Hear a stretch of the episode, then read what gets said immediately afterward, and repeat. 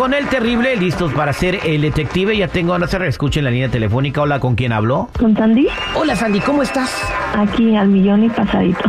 A ver, tú quieres hacer el detective. Platícame qué está pasando. Sí, mira, yo tengo una sospecha de algo que está pasando en mi casa porque yo me vine a vivir con mi mamá, perdimos trabajo, mi esposo y yo, novio pues, y este, yo empecé a trabajar y él no puede encontrar trabajo porque está recibiendo ayuda al desempleo y eso, entonces eh, yo sospecho que hay algo entre mi novio Mauricio y mi mamá. Ah, o sea, es tu novio, pero viven juntos. Sí, ¿O qué, qué sospechas que hay? Mira, eh, yo empecé a trabajar, pero ellos no se quedan todo el tiempo en la casa. Y cuando yo llego, mi mamá lo atiende primero a él, le sirve la comida a él, eh, le plancha la ropa. O sea, a mí no me deja hacerle nada. Nada puedo hacerle a él. ¿Tu mamá no te deja que ni le laves, ni le planches, ni nada? Nada. Y yo cuando llego ella ya le hizo todo a él, pero a mí no. Y yo soy la que está llevando dinero a la casa. Y eh, a mí no me lava, pero nada. Yo tengo que llegar del trabajo y hacer mis cosas yo, pero a él todo le tiene listo, todo. Porque tú eres mujer, tú eres la que debe de hacer sus cosas. mija, Hoy ¿Cómo no más, que tu güey. mamá te Ca- las ca- vaya a hacer? Cálmate tú.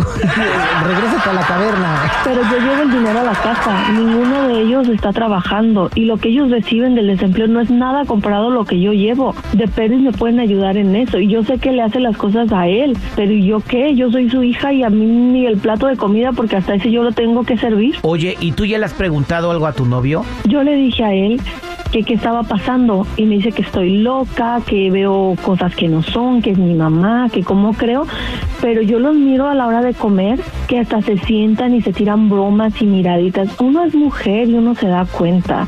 Y juego de manos, ya se pegan. Y ¿Cómo tú le vas a pegar a tu suegra? No, y vieras cómo le pega cuando no estás en la casa. Sí, tripio. ok, eh, qué- quédate en la línea telefónica y vamos a regresar para hablarle a tu marido a ver si podemos descubrir algo, ¿ok? Me das algunos datos más para ver cómo me lo dejo caer aquí al aire con el terrible.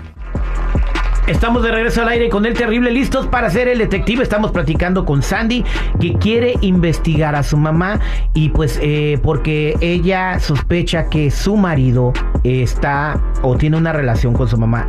Sandy en ese momento es la única que trabaja en la casa y su marido pasa mucho tiempo encerrado adentro con la mamá. ¿Correcto, Sandy? Sí, ellos no salen. Mira, de hecho él ahorita fue a traerle un mandado a ella. Quizás puedes hablarle que eres del lugar donde él fue. Fue por un aceite lubricante. No, no, no. No es así, loco. No, es que fue por un lubricante porque le andan fallando las cabezas de su carro y necesitaba aceitarlo. Ah. ya, muchachos, vamos a marcar a la señora. Ya, ya sé cómo la voy a agarrar. A ver.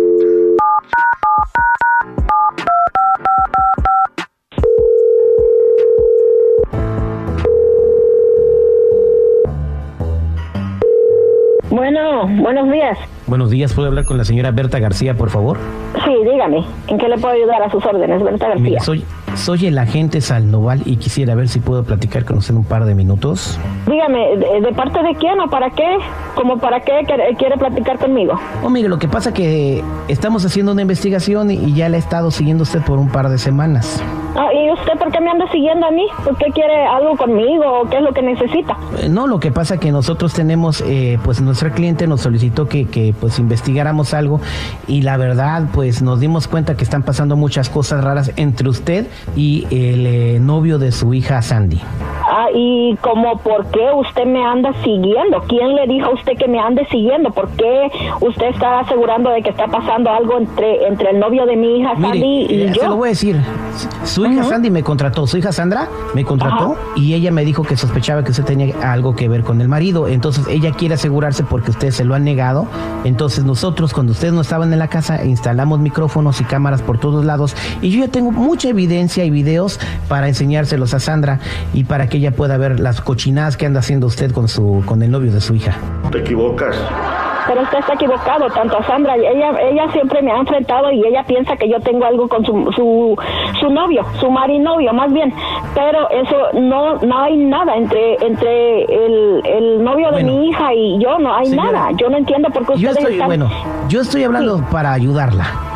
Si usted ¿Y en dice que no hay nada, no hay problema. Yo tengo usted? una reunión con su hija en la tarde y le voy a enseñar lo que yo tengo. Al menos de que me pueda arreglar con usted. Usted me dice. No, yo no tengo nada que arreglar con usted. ¿Por qué voy a tener algo que arreglar con usted si simplemente yo sé que no Bueno, hay nada entre el novio de cuando, mi hija y cuando, yo? cuando su hija Sandra vea los videos y, y los audios que tenemos grabado y todo lo que está haciendo usted con su novio, entonces le va a tener que dar explicaciones a su hija. Entonces usted dígame. Bueno, pues se la- se le estoy dando dar una, a mi hija, pero no le estoy usted. dando una oportunidad. Le estoy dando una oportunidad. ¿Quiere usted hacer un negocio conmigo o hablamos con su hija en la tarde?